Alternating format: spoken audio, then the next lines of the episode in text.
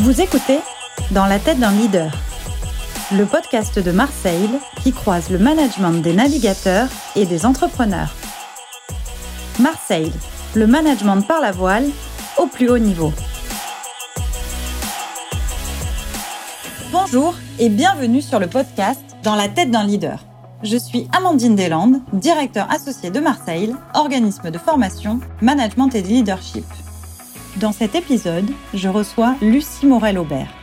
Lucie, marseillaise d'origine, dès l'obtention de son DESS en droit des affaires internationales, rejoint Paris pour y devenir avocat d'affaires.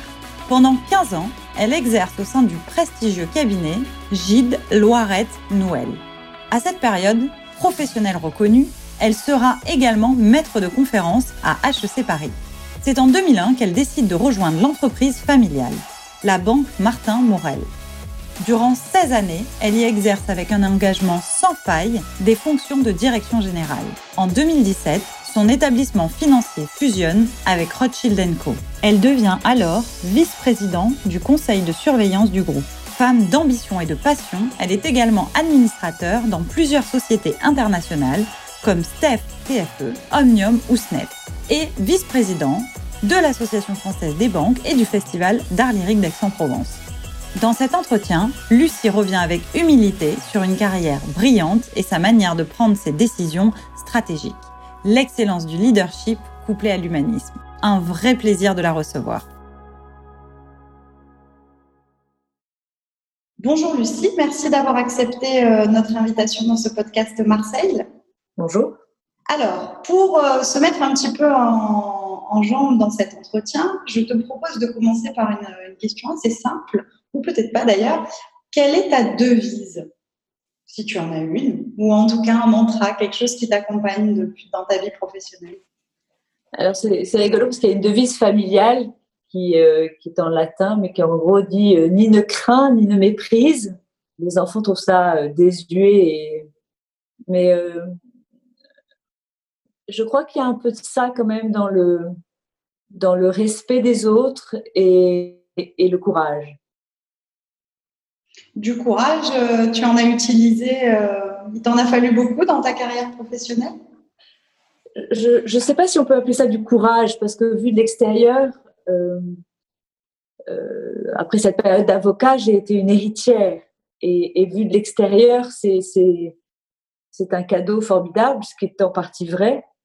Mais, euh, c'est aussi beaucoup de, beaucoup de difficultés que les gens n'imaginent pas, notamment dans la partie affective, et peut-être aussi dans le regard des autres, puisqu'ils disent finalement, elle a, ça lui est tombé tout cru dans les bras. Ça vaut pour moi comme pour toutes les héritières, ou les héritiers, bien sûr. Donc, du courage, il en a fallu. Mais, mais ce n'est pas le courage de ceux qui partent au sommet d'une montagne ou de ceux qui partent dans des des globes ou autres courses que tu connais bien. C'est euh, il faut rester planté, essayer d'être fidèle à ses convictions, à ses valeurs. C'est un peu phraseux ce que je viens de dire, mais mais dans le fond, c'est vraiment très important. Et ça m'a attiré quelquefois des soucis parce que je suis vraiment entière et je sais pas dire noir quand je pense blanc. Et, et, et c'est pas une espèce d'arrogance sur euh, je veux pas me compromettre ou mais c'est simplement que je suis fabriquée comme ça. Peut-être le fait d'avoir été une aînée marseillaise, avocate, beaucoup d'ingrédients pour faire des caractères qui sont un peu entiers. Et en fait, au-delà du courage, on peut peut-être parler de détermination et de c'est le cas en montagne aussi, ou c'est le cas, tu veux vraiment aller jusqu'au bout et euh, tu prends du mauvais temps, tu te. Euh, je pense que dans, le, dans la conduite des affaires, il y a ça aussi. Et c'est, euh, mais avec, avec des éléments euh, perturbateurs qui ne sont pas le mauvais temps ou, ou la difficulté du rocher, mais il y a vraiment des analogies importantes.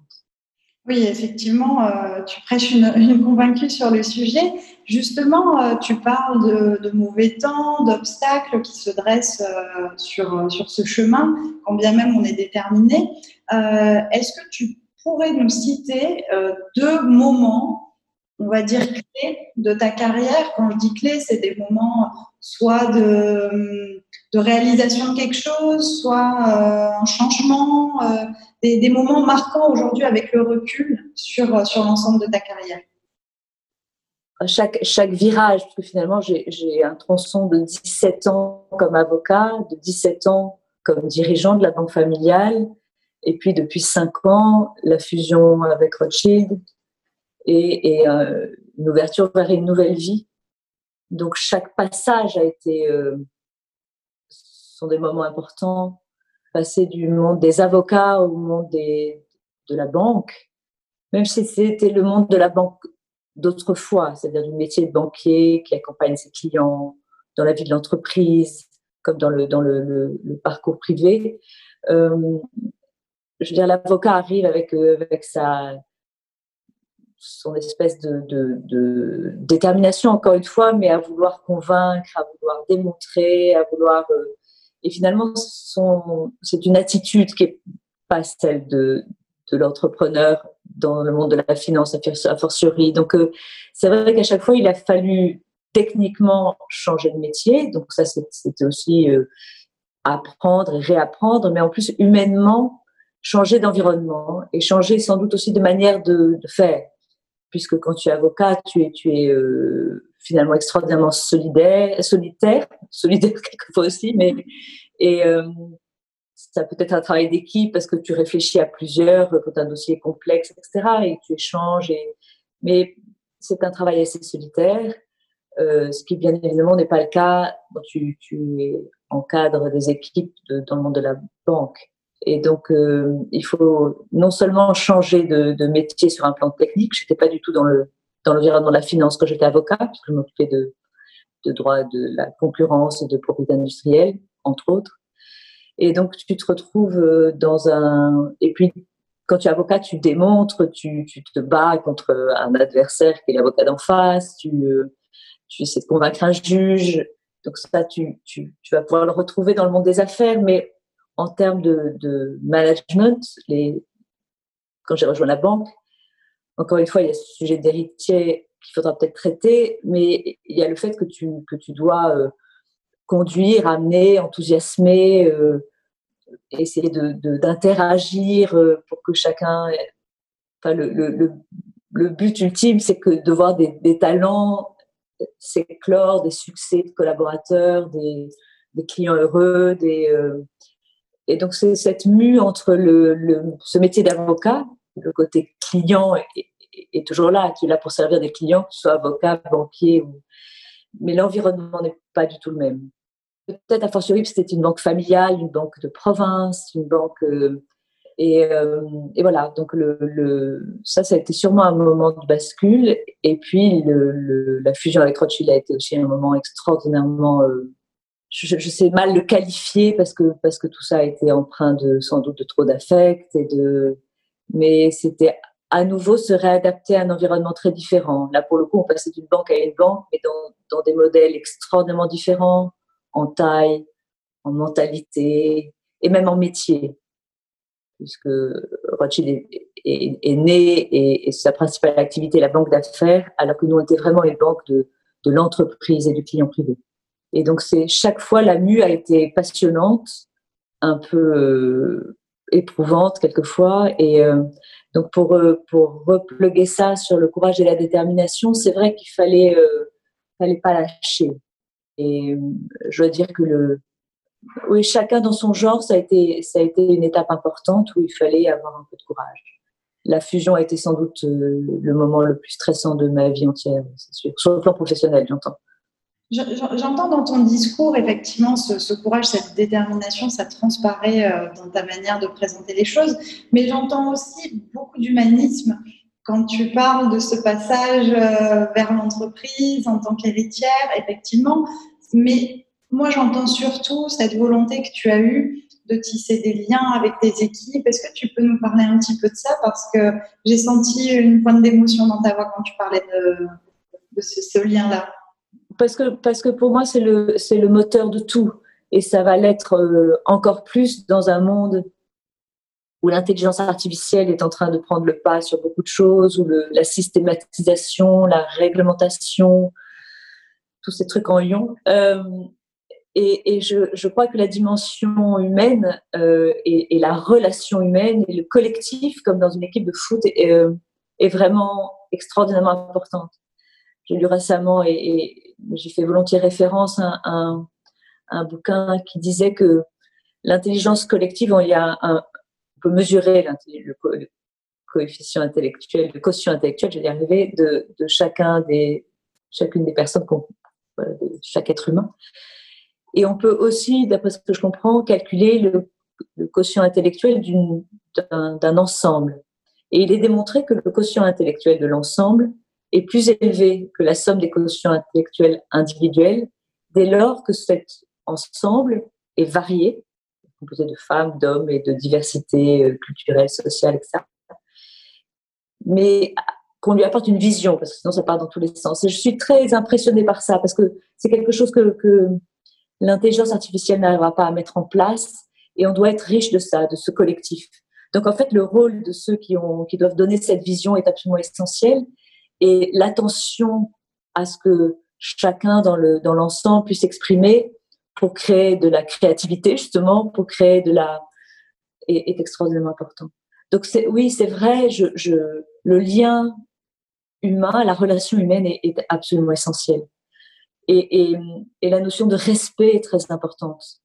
Et de, d'essayer de, Encore une fois, même dans le cadre de cette fusion, le bonheur qui n'a pas toujours été là, euh, c'était de voir que certains s'étaient extraordinairement adaptés avec cranté dans des choses très différentes, mais arriver à s'exprimer dans ce, nouvel ensemble et avec cette faculté d'adaptation formidable. Euh, et voilà. Donc, je, je, pense que je parle loin dans des, mais la relation humaine est centrale, absolument, dans tout. Tu, m'offres une, transition sur un sujet majeur hein, quand on est en, position de dirigeant d'entreprise, mais je crois aussi que dans, dans ta carrière euh, d'avocat, ça a dû être un sujet important, c'est la prise de décision. Comment est-ce qu'on décide euh, Quelles sont les choses qui influencent euh, notre prise de décision? Est-ce que tu peux nous expliquer comment toi, tu prends tes décisions que je vais qualifier stratégiques? Je ne parle pas de décisions du quotidien, euh, quoique ça pourrait être aussi intéressant, mais là plutôt quand tu as dû prendre des décisions stratégiques, et de ce que tu nous décris de ton parcours, il est évident que tu as eu à en prendre de nombreuses. Quelles sont tes méthodes pour bien décider? Mieux décider peut-être Je crois, alors c'est très difficile parce que ça dépend vraiment de la, de la, de la, du genre de décision que tu, que tu es amené à prendre, mais si elles sont vraiment fondamentales pour l'entreprise dans laquelle tu travailles, je crois qu'il faut surtout pas la prendre seule. Et là encore, c'est la, c'est la confiance dans l'équipe qui t'entoure. En ce qui concerne la banque, j'étais quand même très proche d'un père qui a fait cette banque et euh, avec lequel ça a été très important de, de maturer les, les, décisions ensemble. Euh, J'avais la chance dans la banque Martin Morel encore d'avoir une personnalité proche qui m'ont accompagné dans la fusion, avec lesquelles ça a été très important de, de, de, de discuter beaucoup, de, de, préparer je pense que les décisions qui sont prises sur un coup de tête sont souvent mauvaises. Il faut de la spontanéité aussi quelquefois pour pas, parce que sinon on n'avance pas. On trouve toutes les raisons de et, et, donc encore un peu de courage et de et de, de prise de risque, mais il faut essayer de, de cantonner au mieux cette prise de risque. Et donc c'est à plusieurs on, décide le mieux. Alors, bien évidemment, au bout de l'histoire, il faut trancher, mais euh, j'ai jamais aimer prendre, je crois que j'ai jamais fait ça de prendre une décision toute seule, contraire à, ceux avec lesquels je m'étais concertée. Est-ce que tu, peux penser à un exemple en particulier d'une décision euh, fondamentale que tu as prise au cours de ta carrière? En a, oui. Encore une fois, je pense que ça a été celle qui m'a conduit à, rejoindre la banque familiale que j'étais, j'avais quitté le, giron familial pour être indépendance et avocat d'affaires pendant encore une fois 17 ans. Et puis des raisons diverses ont fait que mon père m'a demandé de, rejoindre la banque. Et ça, ça a été une décision euh, personnelle. Et puis il y a eu bien évidemment la décision, alors que nous étions indépendants depuis 175 ans, 170 ans, de se dire que la situation des banques en général était, était commençait à être de plus en plus complexe pour des raisons réglementaires après la crise de 2008, etc. Et on était une petite maison de banque euh, qui marchait bien, mais petite. Et, on a pris cette décision de, de fusionner avec Rothschild. Difficile, j'imagine. Tu, tu, as parlé au début de l'entretien d'être l'héritière de, de, de, cet empire familial, si tu me permets cette expression. Oui, l'empire, c'était pas vraiment ça, mais euh, de, ce, de cette maison familiale, absolument. Et ça doit être euh, difficile, j'imagine, à la fois personnellement et professionnellement, de prendre cette décision. Alors, encore une fois, je ne l'ai absolument pas prise seule et c'est une décision qui est, qui est largement euh, réfléchie. Alors, elle ne pouvait pas être très partagée parce que c'était très confidentiel, mais c'est vraiment euh, une décision à tout le moins euh, prise avec, avec, mon, avec mon père, bien sûr, et partagée avec les collaborateurs les plus proches euh, assez vite. Mais la décision, elle est... Euh, oui, ça, c'était une décision majeure. Parce qu'on entraînait avec nous, c'est une immense responsabilité. Et avec le recul, ces décisions dont tu parles, donc la première d'avoir quitté cette, cette carrière d'avocate pour rejoindre la banque familiale, puis cette fusion avec Rothschild, avec le recul, est-ce que si c'était à refaire, tu ferais différemment? Est-ce que tu as des regrets par rapport à ces décisions? Alors, je ferais différemment, sûrement, parce que c'est toujours facile de regarder dans le rétroviseur et de se dire, euh, là, j'aurais dû aller là plutôt que là, etc. Mais je pense que ça, c'est assez stérile et que ces deux décisions étaient des bonnes décisions. La première en étant, je veux dire, il y avait une, une espèce de, enfin, il fallait que j'y aille. Et donc, euh, c'était une décision euh, peut-être un peu plus guidée, plus. Euh, mais la seconde, non, je pense que c'était des bonnes décisions. Oui. Encore une fois, c'est l'histoire du rétroviseur, ça marche pas. Je suis d'accord avec toi. Si tu le veux bien, on va passer sur une autre thématique qui nous tient à cœur chez Marseille, c'est celle de la gestion de crise. J'imagine qu'au cours de ta carrière, tu as dû euh, être confronté, et je ne parle même pas de la crise récente que nous traversons, mais euh, tu en citais une euh, il y a très peu de temps, euh, dans, sur, sur, du, sur 2008, enfin très peu de temps finalement, ça remonte un peu maintenant, mais euh, tu parlais de cette crise. Est-ce que tu pourrais nous partager un moment euh, de crise dans ta vie professionnelle et surtout la manière dont tu as pu y faire face et qu'est-ce que tu as mobilisé comme ressources pour y faire face? L'exemple de la crise de 2007-2008 est un bon exemple. Euh, mais là encore, ça a été un travail collectif. La banque, et puis la banque, c'est une crise qui était une crise de liquidité des banques. Or, on était une banque familiale. On n'a pas été du tout confronté à ce problème de, liquidité en tant que, en tant que banque Martin Morel. On était confronté au problème de liquidité des autres banques qui a entraîné un certain nombre de. Mais là, ça a été euh, un travail de vigilance, d'agilité. Je suis pas sûre que ce soit l'exemple que tu, que tu. Il y a eu des tas de choses. Il y a eu. Euh... Peut-être des choses de moindre envergure, simplement euh, des situations euh, de, de, de, de tension quand tu, quand tu étais avec tes équipes, ou peut-être des choses pendant ta carrière les, les...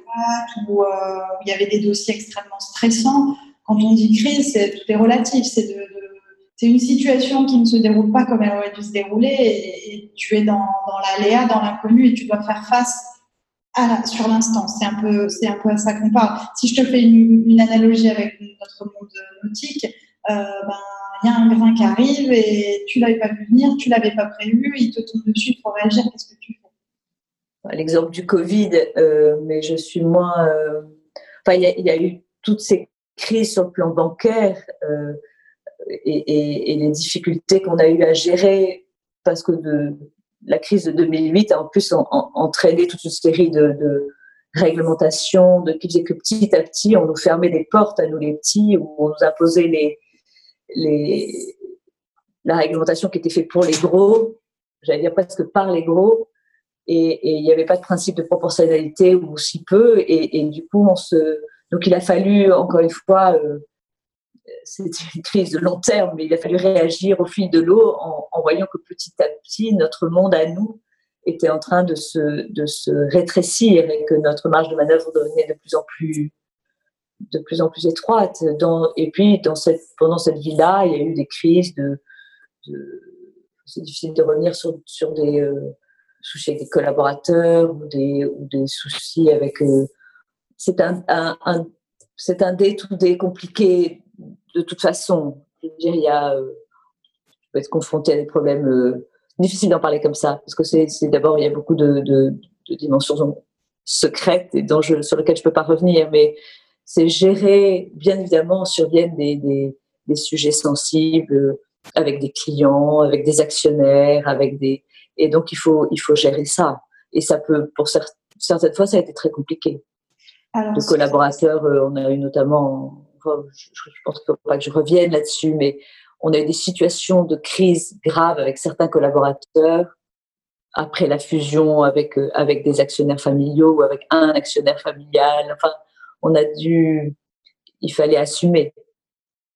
Justement, je sais que tu ne peux pas nécessairement revenir sur les détails et ce n'est pas forcément l'objectif. Nous, ce qui nous intéresse aujourd'hui, c'est de savoir, face à toutes ces crises auxquelles tu as été confronté, j'entends que quelque part, être dirigeant d'entreprise, c'est presque faire face, comme tu le disais, à la crise presque quotidiennement.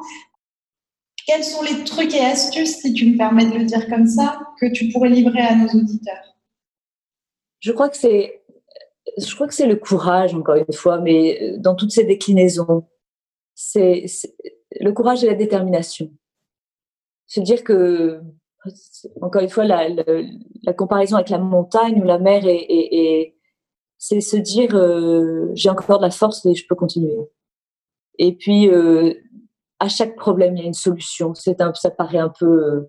j'ai un nom qui malheureusement a disparu disait ça. À chaque problème il y a une solution. Donc en fait, il faut trouver une solution. Et il y a des solutions d'ailleurs. Il faut essayer de trouver la moins pire ou la meilleure. Je ne sais pas ce qu'on peut dire, mais donc c'est c'est jamais baisser les bras. C'est continuer. C'est ce que tu évoquais tout à l'heure. Un, un, coup de tempête, euh, on réduit la voilure, on continue. Euh, un coup d'orage en montagne, on, se protège, on s'abrite et on. Voilà. Donc c'est cette. Et en fait, peut-être il y a un mot qui, qui, revient souvent, mais je crois que c'est très important, peut-être parce que dans la structure dans laquelle je me retrouve maintenant, c'est moins facile, encore que. Mais c'est l'agilité. Tu vois, c'est la même chose en, en, en, mer et en montagne. C'est être agile, c'est très important. Être agile, courageux. Moi, j'entends aussi dans ce que tu dis, tu le dis pas comme ça, mais moi, je, pour, pour avoir échangé avec toi, je sais que tu as ça aussi, c'est l'humilité. Et je pense que c'est une qualité que tu partages. On parle des marins, on parle des montagnards. Ils ont beaucoup d'humilité parce que ils ont du courage, mais ils ont aussi l'humilité quelquefois, comme tu viens de le dire à juste titre, de se protéger et d'attendre que ça passe, peut-être quelquefois aussi. Euh, est-ce que tu penses qu'aujourd'hui, pour les dirigeants d'entreprise, c'est une qualité qui est indispensable? L'humilité, c'est sûrement essentiel. Et, tu es gentil de dire que je. Parce que quelquefois, je, peux en manquer aussi. Euh, je, je suis. En fait, il faut faire attention entre la confiance en soi, qui est absolument nécessaire, j'ai pu en manquer. Et, et c'est ennuyeux pour un, pour un manager, c'est ennuyeux pour un montagnard. Mais trop de confiance en soi, c'est aussi, c'est sans doute pire. Et donc, c'est là où l'humilité a, sa, a toute sa place. Donc, il faut pas, il faut pas que, mais ça voit avec le courage, etc. Ça peut être moteur et pas un frein. Donc, l'humilité est un moteur parce qu'elle te laisse accueillir les autres et pas être dans l'arrogance. Mais l'humilité peut être un, frein si c'est un peu de manque de confiance en soi. Et je veux dire avec humilité, mais l'expérience, notamment la plus récente, m'a vraiment euh, renforcé dans cette conviction qu'on a besoin de, que l'humilité est absolument essentielle, mais qu'on a besoin d'avoir un minimum de confiance en soi. Et que l'environnement, quel que soit le niveau auquel on se trouve, peut éroder cette confiance en soi c'est important tant que ça reste moteur, parce que le doute peut être un moteur, mais quand le doute devient un frein, et le manque de confiance en soi devient un frein, alors ça, ça va plus du tout. Et ça vaut pour les managers, mais ça vaut pour les collaborateurs, et c'est la responsabilité du manager que de donner cette confiance en eux aux collaborateurs qui les entourent. Et encore une fois, parce que ça aussi, c'est mon métier d'avocat, et puis de, c'est permettre aux collaborateurs de déployer leur talent. Pas leur raconter de carabistouille, en leur faisant croire qu'ils sont euh, forts et mais leur donner suffisamment de, de de, de, graines de, pour, pour qu'ils aient cette confiance en eux qui leur permet de faire des choses incroyables. Et encore plus ensemble, encore une fois, dans ce collectif qui est très, si important. C'est je, ne pourrais pas être plus d'accord euh, avec toi. Chez Marseille, c'est vrai qu'on a travaillé beaucoup sur ces sujets-là de confiance et on, explique souvent aux gens qui travaillent avec nous que euh, la confiance en soi et la, la confiance en l'autre au sein d'une équipe, c'est ce qui crée la performance de, individuelle et collective, c'est évident. Je te rejoins beaucoup là-dessus.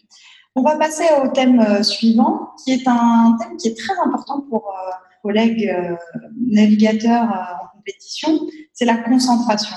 C'est euh, d'être capable d'être focus sur, sur leur action et sur leurs objectifs. Est-ce que toi, tu as des, méthodes Comment tu fais pour te concentrer, pour rester concentré dans des phases où il y a, de, il y a du challenge? C'est une vraie question compliquée. C'est là aussi, tu vois, tu parlais d'humilité où tu vois que quand tu as atteint mon âge, euh, pas encore canonique, mais presque, et que tu as cette carrière euh, longue derrière toi, tu, te rends compte que ta vie est faite, c'est jamais linéaire.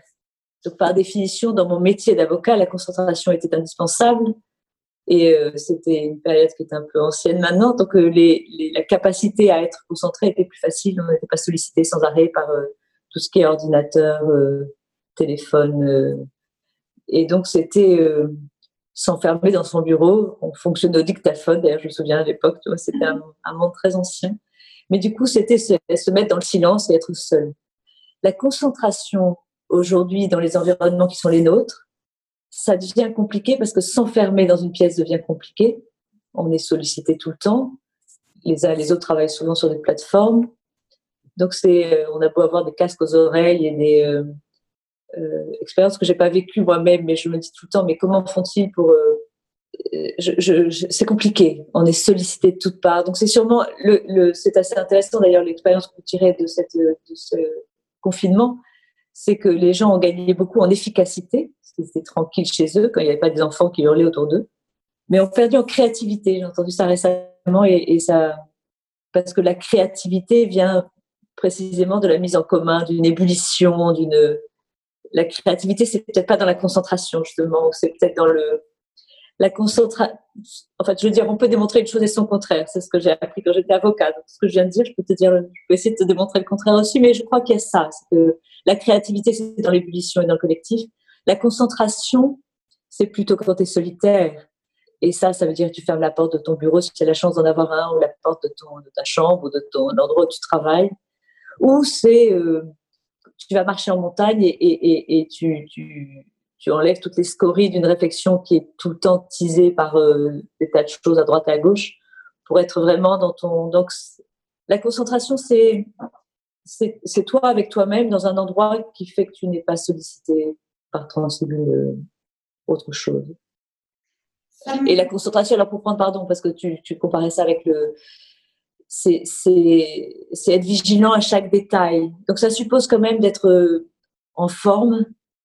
Et donc c'est pour ça que, que les, les, les, genres de vie surstressés d'un certain nombre de, de, cadres dans les milieux d'affaires est sans doute pas propice à la concentration. Donc euh, la recette, c'est sans doute, euh, oui, c'est d'être seul dans, dans un environnement qui te permet de réfléchir sans être sollicité par l'extérieur, y compris d'ailleurs parce que je pense que c'est une sollicitation qui est, un, qui est une aide et pas un frein quand tu es dans la nature.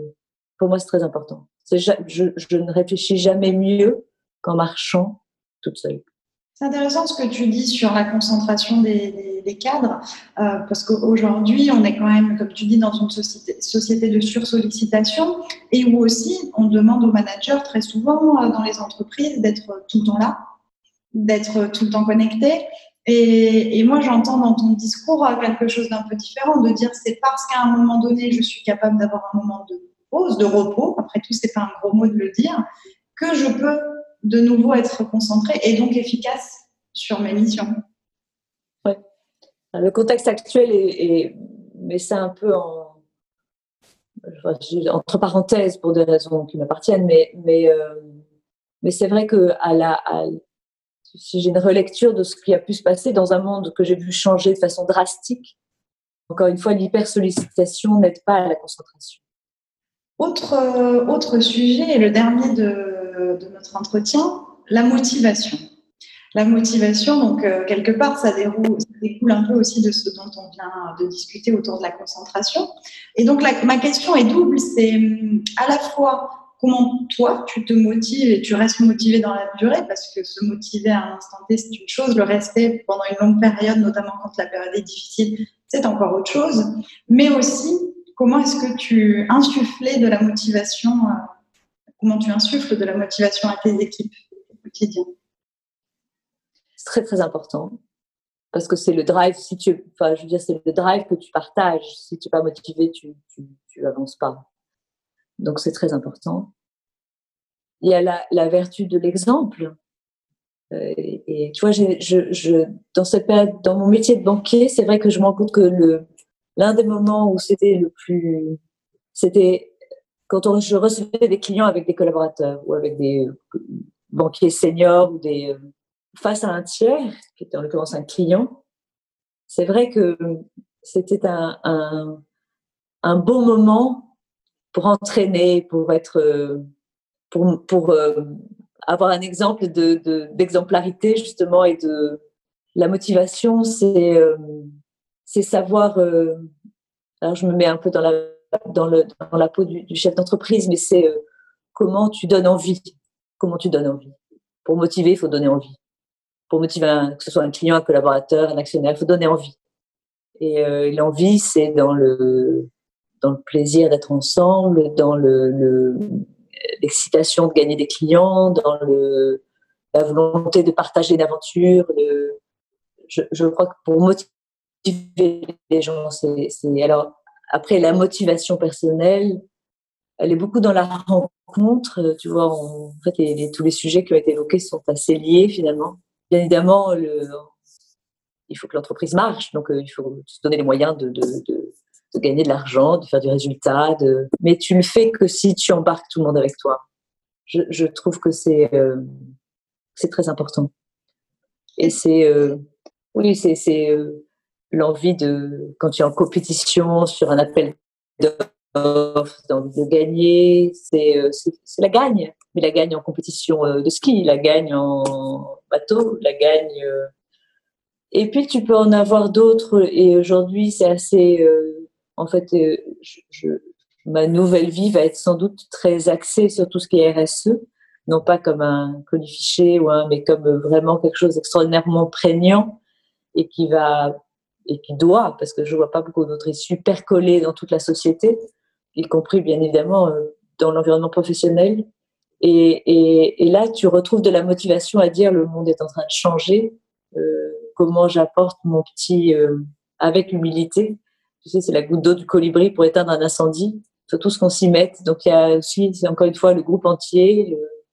il faut qu'on arrive euh, à éteindre l'incendie euh, qui, qui, est en train de fusiller l'environnement et de, et, et, on peut mettre beaucoup de motivation là-dedans parce qu'il y a vraiment, il y a vraiment un sujet. Donc, c'est, c'est, il faut embarquer tout le monde. C'est ça aussi, tu vois. C'est comme sur un bateau. Il faut embarquer tout le monde avec soi. Et, et tu peux embarquer les gens que si tu leur donnes un, non seulement une vista, mais en plus un, un et peut-être que celle de, des années à venir, ça va être celle-là. C'est ça qui te motive aujourd'hui? Avec tous les, toute la dimension, encore une fois, euh, sociale, on ne va pas reprendre les termes de ces acronymes euh, effrayants de SG, etc., mais tout se tient. C'est-à-dire que la société est en train quand même de, de, de doit changer. Et, euh, et, encore une fois, il faut qu'ensemble, on ait, euh, on a une vraie responsabilité euh, planète, une vraie sensibilité océan, euh, voilà, tous ces sujets-là, nous, et on doit tous y contribuer, dans, chacun dans nos métiers. La finance à sa part. Donc peut-être euh, que c'est cette motivation-là qui va conduire les années qui viennent. Pour moi, en tout cas. Enfin, voilà. Écoute, euh, merci pour, pour ces, tout ce que tu nous livres là sur ces différentes thématiques. Est-ce qu'il y, a un sujet que j'ai pas cité, que, que, tu aimerais aborder, quelque chose, un conseil que tu donnerais euh, aux dirigeants, aux entrepreneurs qui nous écoutent? Euh, Moi, il y a une chose qui m'a beaucoup. Euh, on n'a pas eu le temps de parler de, ce qui est euh, justement les sociétés familiales et ce sera l'objet d'un autre, d'une autre conversation. Mais ce que j'avais envie de dire, c'est que j'ai beaucoup appris dans. Il se trouve que quand j'étais jeune avocate, j'ai enseigné à HEC pendant 4 ou 5 ans. Et j'ai trouvé beaucoup de plaisir à, ça et, beaucoup de beaucoup d'enseignement aussi. Enfin, je n'étais pas très vieille à l'époque, mais on a énormément à apprendre les jeunes générations. J'ai des enfants qui m'apprennent tous les jours et sont de grands enfants parce qu'ils sont chacun dans leur start-up ou dans leur projet solidaire ou dans leur euh, et je crois qu'il faut faire très très enfin je veux dire l'éducation est très importante et, je finirai aussi par le volet culturel, mais ça se pourrait être encore une fois, au Festival d'Aix-en-Provence ou au, Fonds de dotation du Grand Paris ou sur des projets artistiques et, culture et éducation doivent être des focus très très très importants pour euh, aider à la mise en place d'une société qui, qui aille mieux. Effectivement, c'est un, c'est un vaste projet et je crois que ce, cette conclusion que tu fais là euh, se, se, lie très bien avec euh, tous, ces sujets qu'on a évoqués, toute cette humanité dont on a besoin, qui effectivement passe par ces deux éléments que tu viens de citer. Lucie, c'était vraiment un plaisir de t'avoir euh, comme invitée au sein du podcast de Marseille. Merci de t'être livrée, merci pour tous ces précieux conseils. Et puis, euh, on te souhaite encore plein de beaux projets. Alors, je, vois que, je vois que tu n'en manques pas et avec la détermination dont tu nous as fait part, il est certain que que tu les mèneras bien. Merci pour tout. Merci à toi.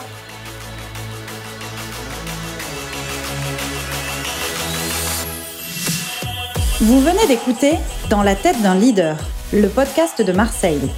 Si vous avez adoré cet épisode, dites-le en mettant 5 étoiles sur votre plateforme. Enfin, si les sujets que nous avons abordés vous passionnent, retrouvez-nous sur notre site internet www.marseille.com et inscrivez-vous à notre newsletter. À bientôt!